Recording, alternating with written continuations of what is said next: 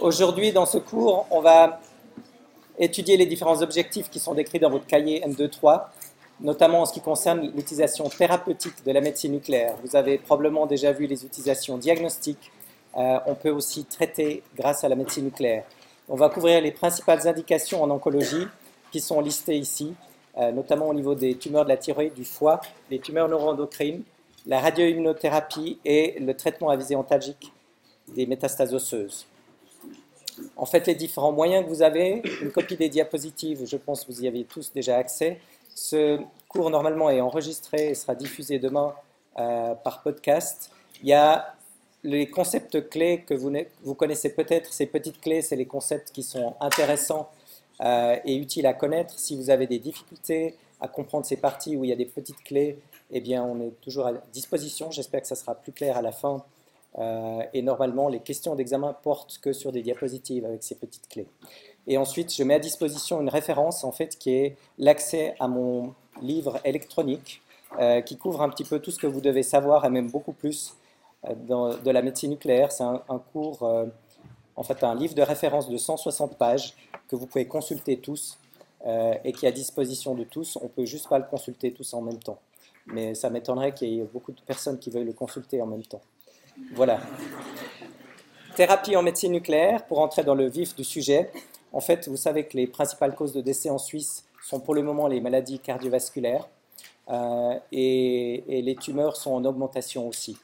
Pourquoi elles sont en augmentation? Essentiellement dû à l'augmentation de la durée de vie des gens. Euh, et on a déjà un certain nombre de pays où ces deux courbes se sont croisées ici. Euh, où on a actuellement plus de, gens qui décèdent de tumeurs de gens qui décèdent des maladies cardiovasculaires. D'une part parce que ces maladies cardiovasculaires sont mieux connues, mieux contrôlées, et d'autre part parce que, effectivement, en vue de l'augmentation de l'espérance de vie des gens, euh, on, a plus de cancers qui interviennent plus fréquemment avec l'âge. Donc, euh, dans quelques années, peut-être d'ici que vous sortiez avec votre diplôme, en 2015 ou 2016, vous aurez le croisement et ça sera un des fléaux principaux de décès en Suisse. Les thérapies en médecine nucléaire, leur application est en augmentation. Il y a plusieurs euh, thérapies qui sont utilisées au niveau oncologique, et c'est ce qu'on va couvrir ce matin, avec les tumeurs solides, essentiellement euh, tumeurs de la thyroïde ou les tumeurs neuroendocrines, des tumeurs un peu exotiques comme le neuroblastome, ou les tumeurs primaires du foie, voire les métastases, le lymphome non-hodgkinien et euh, les douleurs osseuses d'origine métastatique. Les applications non oncologiques comme l'hyperthyroïdie ou les radiosynoviorthèses, en fait, l'introduction, l'infiltration de médicaments radioactifs dans les articulations douloureuses ne seront pas couvertes dans ce cours. C'est vraiment des applications très spécialisées. Vous verrez éventuellement leur euh, utilité euh, plus tard. Dans les différents traitements oncologiques, euh, on a des thérapies qui sont locales ou systémiques. Je crois que ça va de soi la différence entre ces différentes thérapies. Dans les thérapies qui sont locales, elles peuvent être euh, chirurgicales pardon, ou bien de radiothérapie ici, comme par exemple une patiente avec cancer du sein. Dans les thérapies systémiques, on a la chimiothérapie que vous connaissez tous avec l'introduction systémique euh, d'un produit euh, en fait destiné à diminuer ou enlever le cancer.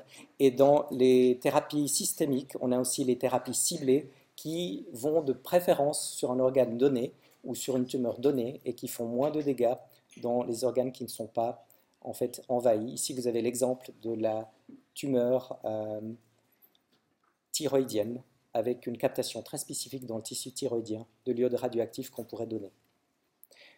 Dans ces radiopharmaceutiques qu'on utilise pour la thérapie vectorisée, en fait, euh, eh bien, comme son nom l'indique, on a un vecteur qui est en fait euh, une molécule qui va se cibler de façon préférentielle pour en fait, essayer de détruire les organes envahis par le cancer et de pas, et de pas euh, détruire les organes qui seront éventuellement à risque et qui n'ont pas de cancer. On a ce vecteur qui est couplé avec, une, avec un lien qui est très solide et euh, ce lien va vers un produit radioactif en fait qui est le radioisotope. On espère ainsi pouvoir amener la radioactivité qui elle va être destructrice des cellules qui sont ciblées et ça va être destructeur parce qu'il y a une certaine énergie qui est libérée euh, par ces électrons, ces différentes particules. Vous verrez que ça, il peut y avoir aussi des noyaux beaucoup plus lourds, comme les radiations alpha. Et ces cellules qui sont ciblées vont être détruites par ce rayonnement radioactif en mettant une grande quantité de, produits radioactifs. Il y a quelques isotopes ici qui sont évoqués, comme l'iode 131, l'yttrium 90, lutetium 177 et, le radium 223. Euh, je pense que ceux qui sont essentiels à, connaître, c'est l'iode 131 euh, et l'yttrium 90. Euh, le radium 223, on va le couvrir aussi, c'est un émetteur de particules alpha. En fait, les traitements radioactifs ont débuté de façon très étrange avec la, découverte de la radioactivité par M. Becquerel, puis la radioactivité artificielle par Marie Curie. En fait, euh, au début, dès qu'on avait accès à ces produits radioactifs, on a fait beaucoup de choses. On a fait un peu tout et, n'importe quoi. Euh, les gens se sont amusés à boire de l'eau en fait tricier, euh, qui était censée être très bonne et donner un petit peu d'énergie. C'était bon pour la santé. On s'est rendu compte qu'au bout d'un moment, certaines certaines personnes qui, buvaient cette eau euh, et cette eau radioactive, en fait, avaient plutôt des nécroses de la mâchoire et perdaient leur mâchoire. Ça faisait des dégâts absolument euh, terribles. Euh, ça peut faire des brûlures, comme vous le savez, la radiothérapie à, très haute dose. Et ici, vous avez, au début du siècle, la, version un petit peu ancienne du, Viagra, avec des suppositoires qui étaient censés redonner une vigueur aux personnes qui les prenaient. Donc là, il y avait assez de suppositoires pour 15 jours. Euh, des suppositoires de, radium. Donc il va sans dire que ceci était des utilisations non maîtrisées. Euh, très rapidement, on a pu comprendre que c'était peut-être plus utile que ça. Et depuis euh, la guerre, on traite de façon très efficace certains cancers. Depuis une soixantaine d'années, on traite de façon efficace le cancer de la thyroïde avec l'iode radioactif. Donc on a appris de, nos erreurs. Et maintenant, c'est des choses qui, qui se refont plus et une personne qui n'a pas besoin de recevoir un traitement radioactif ne le reçoit pas. Euh, je voulais juste venir sur un, petit mythe. Plusieurs fois par semaine, on a des patients qui nous posent la question en médecine nucléaire si après euh, l'administration de la radioactivité, ils vont être euh, luminescents. alors j'ai essayé de chercher de quoi ça tenait ce mythe. Est-ce que c'est parce que dans les réacteurs nucléaires, on a ces lumières bleutées qui sont peut-être, vous connaissez, dues à la radiation de Cherenkov euh, qui est en fait quand la vitesse dans un milieu est plus rapide que la vitesse de la lumière, ça émet cette lumière bleue.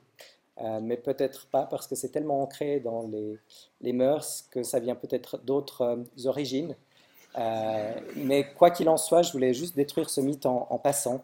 les gens vont pas être radioactifs et il faudrait, pour qu'on voit cette réaction de Cherenkov, mettre des doses absolument extraordinaires qui seraient incompatibles avec la vie. Donc aucun patient va être radioactif après une prise de produits radioactifs, que ce soit diagnostic ou que ce soit euh, pour traiter un cancer. Ceci étant dit, on va passer à travers ces cinq indications euh, dont j'ai parlé et on va commencer avec euh, le traitement de la thyroïde. Depuis une soixantaine d'années, on traite ce cancer différencié en utilisant une simple propriété, c'est que toutes les cellules iodophiles, donc toutes les cellules thyroïdiennes et les cellules de cancer qui sont bien différenciées, vont capter l'iode. Qu'est-ce qui se passe quand on donne une quantité d'iode à quelqu'un, par la bouche par exemple? Eh bien, euh, cette, activité va être prise très rapidement dans l'estomac. Euh, mais quoi qu'il en soit, à peu près 90% des cancers thyroïdiens sont bien différenciés et donc sont traitables par iode radioactif. Le principe, c'est que ces grandes activités euh, vont être captées par ces cellules thyroïdiennes et ça va enlever toutes les cellules thyroïdiennes résiduelles, mais ça va aussi enlever une partie des cellules euh, cancéreuse. On va voir que c'est un traitement qui peut être répété. Habituellement, le cancer de la thyroïde est traité chirurgicalement euh, parce que les gens seraient tellement radioactifs et devraient rester des mois si on leur laissait la thyroïde en place qu'on a et on devrait répéter cet examen beaucoup de fois, en fait ce traitement, qu'on enlève euh, tout ce qu'on peut enlever du point de vue chirurgical. Il reste toujours des petites quantités de cellules, notamment vous savez que les nerfs laryngés récurrents sont utiles pour la parole et pouvoir fermer sa glotte pour pouvoir faire des efforts de type Valsalva. Donc, euh, si on veut pouvoir garder ses facultés, le chirurgien essaie d'épargner en général les nerfs laryngés récurrents, ce qui fait qu'il peut toujours persister un petit peu de thyroïde naturelle. L'administration en fait se fait sous hypothyroïdie. On veut vraiment pousser toutes les cellules cancéreuses et les cellules thyroïdiennes normales être euh, de façon maximalement stimulées par la TSH. Donc, on met le patient en hypothyroïdie. C'est quelque chose qui se fait en demandant aux gens d'arrêter leur substitution pendant six semaines. et on peut vraiment les avoir à jeun de substitution les 15 derniers jours parce qu'on peut mettre en, à la place de l'électronixine en fait qui est une substitution, une substitution de T3 on peut mettre en place une substitution de T4 euh, par exemple du, du qui elle sera plus rapide à arrêter mais les 15 derniers jours les patients ont tous les symptômes d'une hypothyroïdie sévère euh, à moins qu'on fasse une injection ou une administration sous euh, traitement par tyrogène, en fait, qui est une TSH faite par reverse transcriptase. Donc on peut l'avoir de façon artificielle et les premiers traitements sont en général faits avec cette substance. Quoi qu'il en soit, l'iode radioactif euh, est transporté en fait au niveau des thyrocytes par la membrane basolatérale avec le symporteur que vous connaissez, sodium, iodure de sodium, qui en fait ici avec un cotransport de Na permet à l'iode radioactif ou pas, parce que le corps humain ne fait pas du tout de différence euh, par rapport à l'activité chimique. Hein. Une substance est définie par son nombre de protons et pas le nombre total euh, de nucléons à l'intérieur du noyau. Donc que ce soit de l'iode naturel, de l'iode 124, de l'iode 131 ou de l'iode 123, tout ceci se passe du point de vue chimique comme si c'était de l'iode. Donc ce cotransport permet en fait de passer à l'intérieur du cytoplasme et ensuite, euh, par diffusion, on peut avoir simplement l'accumulation au niveau du colloïde à l'intérieur des, euh, des structures qui sont formées par les thyroïcytes et qui contiennent en fait le colloïde. Euh, ceci nous permet de voir aussi qu'on a une thyroglobuline qui est en fait détectable dans le sang, dans le plasma, euh, si les gens ont encore des cellules thyroïdiennes viables ou s'ils ont un cancer. Donc ça, ça va être important de suivre ce taux de thyroglobuline une fois qu'on a traité initialement le patient.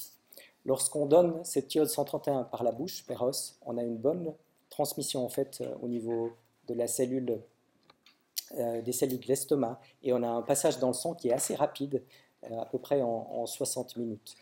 Euh, de tout ce qui circule au niveau du sang, on a environ 20% qui est stocké en fait dans la thyroïde normale euh, ou dans les tissus euh, thyroïdiens résiduels. Et on sait, et ça, ça va être important pour vous juste pour voir et comprendre les images qu'on voit, on a une faible quantité de récepteurs en fait dans les glandes salivaires, au niveau des glandes parotidiennes, sublinguales, sous-mandibulaires, et puis au niveau de la muqueuse gastrique. Une certaine partie est éliminée par les reins, donc très rapidement, on en a dans l'urine euh, du patient et dans la vessie. Et il y a à peu près 10% qui sont éliminés de façon fécale. Et on peut voir ainsi euh, l'ensemble du, tube digestif chez le patient donné. Cet euh, iode radioactif, en fait, va déposer une bonne partie de son énergie due aux rayons bêta-, qui sont en fait, le bêta- sont des électrons qui ont une très courte portée. le parcours moyen est à peu près 0,5 mm donc là où vous avez une grande activité, eh bien, ça va permettre de détruire aux alentours de, ces 0,5 mm une bonne partie des cellules euh, et ce tissu thyroïdien va être remplacé en fait après par du tissu conjonctif qui est non fonctionnel. Parmi les cancers de la thyroïde, je pense que vous connaissez euh, les cancers les plus fréquents, papillaires, euh, papillaires à variante folliculaire, ou cellules de Hurtel ces euh, cancers bien différenciés vont capter l'iode et on peut les traiter de cette façon-là. Les cancers qui sont mal différenciés, anaplasiques ou médulaires, ne captent pas forcément l'iode et on ne peut pas les traiter avec l'iode radioactif. Et pourquoi on traite les gens? C'est qu'on s'est aperçu en fait que la mortalité des gens qui étaient traités avec de l'iode radioactif était environ 3 à 4 fois inférieure à ceux qui étaient traités que par chirurgie. Euh, donc, c'est quelque chose qu'on fait, qu'on préconise pour déterminer et puis améliorer en fait la, mortalité des différentes personnes. On propose de faire ces traitements en fait en fonction euh, du, TNM du patient. Plus le stade est, élevé, euh, plus les cancers sont gros, plus on a de raisons de proposer ça, parce que plus la différence entre un traitement chirurgical ou un traitement chirurgical plus de l'iode radioactif va être important. En fait, ici, vous avez l'exemple d'un patient qui a eu quatre thérapies pour son cancer de la thyroïde. Donc, vous voyez que le patient a d'abord eu une opération pour lui enlever la thyroïde. Malgré cela, il reste une captation qui semble être importante ici, mais disons, on a, nous, la possibilité de voir quelques quelques dizaines euh, de, de porteurs donc euh, même avec très peu de cellules qui sont encore viables, on peut voir des activités qui sont importantes. Et ici, vous voyez, lors du premier traitement, avec une thérapie à 3700 mégabecquerel diode 131, vous avez une captation importante ici dans un résidu ganglionnaire, dans les résidus de la, euh, thyroïde, et on peut avoir aussi souvent et fréquemment un canal thyréoglosse que le chirurgien ne peut pas enlever, mais qui est quand même présent et fonctionnel. Vous voyez ici les différentes autres hyperactivités au niveau des muqueuses et des glandes salivaires, ainsi qu'au niveau de l'estomac et du tube digestif, avec une petite quantité apparente au niveau de la vessie. Euh, ce patient ici a eu un deuxième traitement. Vous voyez qu'il reste beaucoup moins de tissu thyroïdien sain. Euh, ce qu'on voit ici, qui est résiduel, était une atteinte ganglionnaire chez ce patient. Vous voyez qu'au bout du troisième traitement, et pour ceux qui sont tout au fond, je ne sais pas si c'est visible, mais ici au bout de cette flèche, vous avez encore une petite hyperactivité qu'on ne voit plus du tout au niveau du quatrième traitement.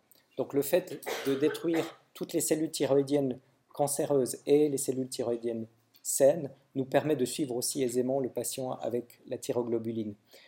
Dans le sang, euh, ce marqueur en fait de thyroglobuline, lorsqu'il s'élève, peut nous indiquer une reprise, voire une récurrence d'un cancer thyroïdien. Euh, c'est clair qu'on le met en relation avec les différentes phases. Donc ici, vous aviez probablement un marqueur de thyroglobuline qui était élevé, qui a diminué, voire qui est euh, indétectable ici au niveau du quatrième traitement. Ces patients bénéficient en fait d'un suivi d'ultrasons et d'un suivi de thyroglobuline dans le sang. C'est clair qu'à une moindre augmentation de ce marqueur, comme la thyroïde ne repousse pas, eh bien, il faudrait éventuellement envisager un traitement supplémentaire par iode radioactif chez ce patient ou par chirurgie si la maladie était supracentymétrique. Voilà pour la, partie thyroïdienne.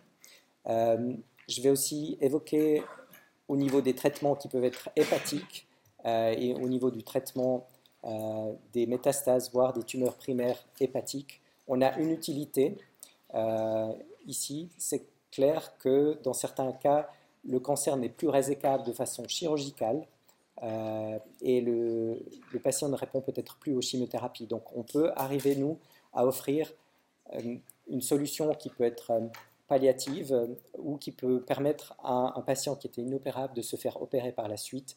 Et on se base simplement sur le fait d'utiliser des petites sphères qui sont radioactives et qui vont être déposées de façon intrahépatique à l'intérieur de l'artère hépatique pour en fait arriver à détruire ou à diminuer l'activité des cellules métastatiques ou des cancers du foie. On bénéficie de la double vascularisation en fait au niveau du foie, le foie normal étant vascularisé par la veine porte et le foie euh, où les tumeurs prenant en fait leur vascularisation de l'artère hépatique euh, et une vascularisation qui est proportionnelle au flux tumoral.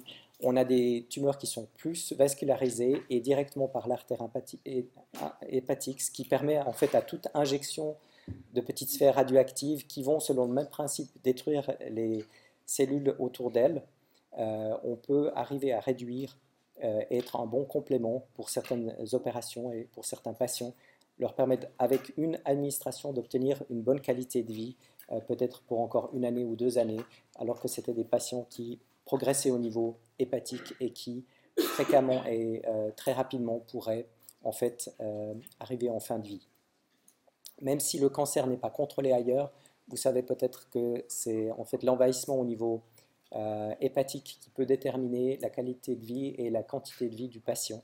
Euh, lorsque le foie n'est plus fonctionnel, eh bien le, patient euh, décède.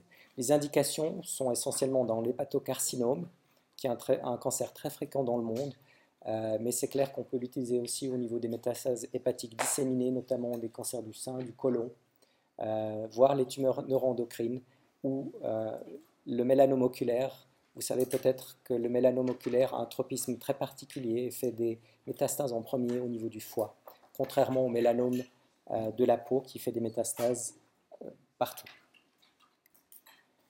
Comment ça se passe? Ici, vous voyez en fait la captation par PET ou fluorodéoxyglucose, donc qui nous montre l'activité tumorale ici au niveau du foie. eh bien, on injecte de façon intrahépatique ces microsphères qui sont de l'yttrium 90 avec un parcours moyen d'environ 2,4 mm.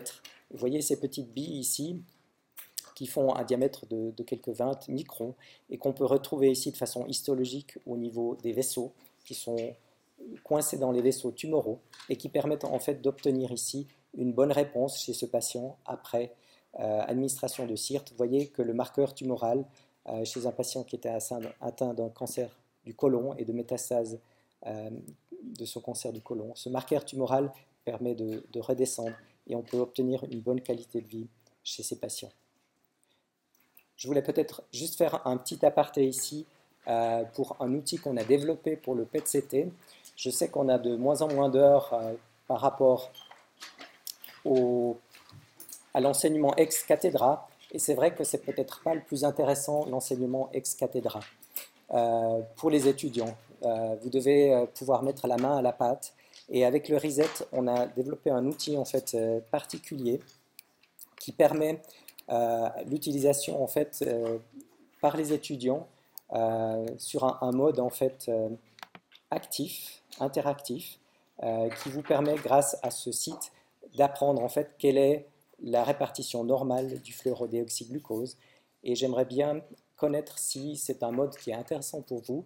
Pour le moment, c'est expérimental, mais ça vous permet de naviguer en fait et d'obtenir, comme vous pourriez euh, l'avoir si vous étiez devant une station, une console de radiologie, vous pouvez naviguer l'entier du volume et essayer de vous faire une idée sur quelles sont les captations qui sont pathologiques ou les captations qui sont physiologiques, chaque fois avec ici l'intégration euh, du CT, de la fusion du PET et du CT et du PET seul. Si c'est un mode qui est intéressant, euh, on peut mettre en place des apprentissages de cette façon-là et pourquoi pas raccourcir euh, les, cours pour que vous puissiez avoir de façon intéressante et, ludique un apprentissage par vous-même. Donc c'est un, outil qui a été développé en combinaison avec le Reset et on a la chance en fait de pouvoir utiliser ceci et j'aimerais bien connaître votre avis euh, là-dessus. Donc votre feedback serait intéressant d'obtenir. Euh, module en fait est que sur la captation physiologique par PET-CT. On peut en créer un sur les captations en fait qui seraient dans un cadre euh, tumoral, comme par exemple dans ce module que vous avez ici au niveau oncologique. Voilà. pour revenir en fait sur les tumeurs neuroendocrines, le but de ces traitements de thérapie euh, de médecine nucléaire sont en fait le contrôle des symptômes, d'améliorer la qualité de vie et de stabiliser la maladie. Euh, c'est vrai que si la maladie est très limitée, on pourrait imaginer avoir une réduction du volume tumoral et puis ensuite de rendre possible une opération chirurgicale qui n'était peut-être pas possible avant. Euh, ce type de, de tumeur neuroendocrine est aisément traitable en fait avec des analogues en fait de peptides analogues à la somatostatine et qui viennent se fixer euh, sur ce récepteur à la somatostatine, effectivement celui qui est de type 2. Vous, avez, vous savez peut-être qu'il y a des types 2 à 5. C'est pas important de savoir que c'est le sous-type 2, mais disons, c'est vraiment un analogue marqué de la somatostatine et qui permet le traitement en fait, des tumeurs gastro-pancréatiques euh, qui expriment ce récepteur. Il y a toujours en deux temps une visualisation euh, dosimétrique qui est faite. Et puis, si le patient présente ce récepteur, il y a des traitements qui peuvent être proposés aux patients. Euh, vous savez peut-être que euh, Steve Jobs avait ce type de, tumeur endocrine. il a bénéficié de ce type de traitement à, à Bâle. Et on peut voir ici, par exemple, qu'on a une diminution après plusieurs thérapies. Là, on a quatre cycles de thérapie radioactive qui sont donnés. Et vous voyez des métastases qui sont très disséminées, très grandes qui peuvent répondre déjà au bout d'un deuxième cycle euh, en diminuant leur taille euh, et qui permet en fait de diminuer les marqueurs tumoraux et les symptômes présentés par les patients. Si je reviens aussi juste sur euh, l'application précédente, on a ici la possibilité de traiter certains types de cancers de l'enfant, le neuroblastome, qui est en fait la, la, tumeur la plus fréquente chez l'enfant en dessous de 2 ans. on peut traiter ces neuroblastomes avec de l'iode radioactif marqué à la MIBG. Euh, on peut traiter aussi certains phéochromocytomes ou certains paragangliomes euh, qui seraient, euh, disons, pas contrôlés du point de vue chirurgical. C'est clair que le meilleur traitement est chaque fois la chirurgie. si elle peut être complète, ça réserve le meilleur pronostic au patient. Lorsqu'elle est incomplète, on peut venir en complément avec nos différentes techniques de médecine nucléaire. Cela étant dit, je passe déjà à la radioimmunothérapie, qui est en fait euh, le principe d'avoir des thérapies qui sont extrêmement ciblées euh, et qui peuvent atteindre seulement les cellules tumorales. Vous savez, euh, par exemple, que certains anticorps peuvent être utilisés, et dans la radioimmunothérapie, l'exemple le plus marquant est la, thérapie qu'on a pu obtenir et qui est remboursée par les assurances, en fait, sont l'utilisation d'anticorps anti-CD20 qui sont en fait vraiment dirigés pour le lymphome folliculaire. Vous savez, dans le développement des cellules euh, B, en fait, on a une certaine partie, euh, avant que la cellule B arrive à, maturité et devienne en fait un, plasmocyte, on a l'expression du CD20 qui est souvent exprimée et qui peut être utilisé en fait pour traiter les lymphomes non hodgkiniens à, cellules B. Et comment ça se passe? Eh bien, ces anticorps euh, qui existe aussi en fait et qui est sur la base d'un traitement euh, oncologique, qui sont des anticorps froids, peuvent être radiomarqués euh, et permettent d'obtenir la double combinaison d'immunothérapie et de radiothérapie très localisée. En fait, il y a plusieurs effets qui, sont, qui interviennent. Il y a ces effets d'immunothérapie, donc cette liaison des anticorps avec les antigènes qui permettent en fait d'activer euh, le système immunitaire est d'obtenir une lise tumorale. Euh, on sait aussi qu'on a eu des formations d'auto-anticorps qui vont être très utiles et qui vont permettre de diminuer une partie de la maladie euh, parce qu'elles vont répondre aussi, elles seront dirigées contre certains antigènes tumoraux. Et sur cette base de l'immunothérapie que vous allez voir prochainement dans la partie oncologique, eh bien, on peut rajouter et on peut mettre de la radioactivité sur ces anticorps ce qui permet en fait de diminuer encore une partie euh, des cellules tumorales. Et on a un avantage très particulier, c'est que pour euh, détruire une cellule, euh, si vous n'avez qu'un anticorps, il faut mettre un anticorps sur, sur chaque cellule. Nous, on a l'avantage en fait de pouvoir bénéficier de ce qu'on appelle ces effets de tir de feu croisé, c'est-à-dire avec un médicament radioactif, on peut détruire en fait un certain nombre de cellules qui sont euh, autour de cet anticorps et on n'a pas besoin de pouvoir euh, mettre un anticorps sur chaque cellule. Donc on peut bénéficier euh, d'une aide supplémentaire grâce à cette thérapie par rapport à l'anticorps qui serait froid. Ici, on sait que, comme je vous l'ai montré tout à l'heure, Diode 131 permet de détruire les masses tumorales à peu près dans un rayonnement de 0,5 mm et l'yttrium 90 dans un diamètre un petit peu plus grand de 2,4 mm. Et cette énergie en fait du rayon euh, bêta, c'est ce qui détermine ce parcours moyen des électrons dans la matière. L'énergie en l'occurrence, l'yttrium 90 est plus important que l'énergie de l'iode 131, ce qui détermine son plus grand rayon d'action. Euh, ici, vous avez un exemple d'un PET euh, avec captation anormale ici au niveau médiastinal et au niveau para-aortique, en fait, qui permet de déterminer avec cet anticorps qu'on peut utiliser de façon marquée juste pour faire l'imagerie, euh, qui nous permet de vérifier que ce patient n'a pas une distribution anormale et qui nous permet ensuite de donner ce traitement de radioimmunothérapie. Au bout de 4 semaines, vous pouvez voir ici, on a eu un effet très important avec une diminution en fait de la radioactivité qui était précédemment visible dans les masses tumorales. Et on a toujours cette euh, précédence. On a d'abord une diminution de l'activité au niveau du PET avant de voir une diminution physique avec la radiologie des masses tumorales. Donc ça, c'est l'exemple d'un patient avec ce lymphome folliculaire non hodgkinien. L'utilité de ces traitements, c'est qu'on peut en fait euh, arriver à un taux de réponse qui est supérieur. Le taux de réponse habituel est de l'ordre de 50-55% on peut, avec ces traitements, augmenter ça d'environ 30% supplémentaire. Ici, c'est en fait juste pour vous montrer l'exemple des avantages de ce type de traitement. Euh, là, on a la même catégorie de patients qui a eu ou bien un traitement ici en gris euh, de chimiothérapie standard, donc ça consiste en 6 à 8 cures de chimiothérapie de type CHOP, ensuite des chimiothérapies de maintenance, euh, voire des intensifications. Vous voyez ici le résultat au bout de 4 ans, on a légèrement plus que la moitié des gens qui ont répondu. Et ici, c'est juste un traitement similaire euh, qui se donne en une fois, une administration d'iode 131 avec des anticorps anti-CD20. Et vous voyez qu'on a en fait une réponse qui est quasi similaire, juste avec une prise de médicaments, nécessitant peut-être certes l'hospitalisation du patient pendant une dizaine de jours parce qu'il est tellement radioactif qu'il peut être dangereux s'il était euh, comme ça dans la communauté.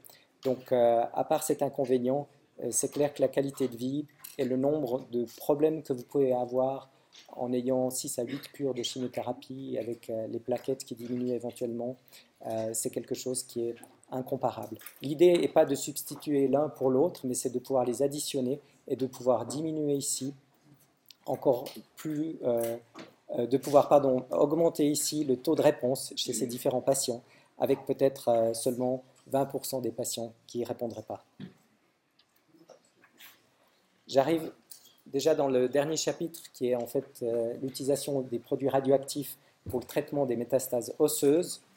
En fait, on sait que quand les patients ont des métastases osseuses, la plupart du temps, ils ont des douleurs qui sont associées avec ces métastases osseuses. Ces douleurs peuvent être très invalidantes, euh, ça peut extrêmement diminuer leur qualité de vie, avec des réductions dans leur mobilité, dans les choses qu'ils peuvent faire, voire euh, un manque d'appétit, une anorexie ou une anxiété assez importante. La plupart de ces patients ont des antalgies multiples, euh, standards, avec plusieurs paliers, comme vous connaissez, mais la plupart ont des opiacés qui sont à bord.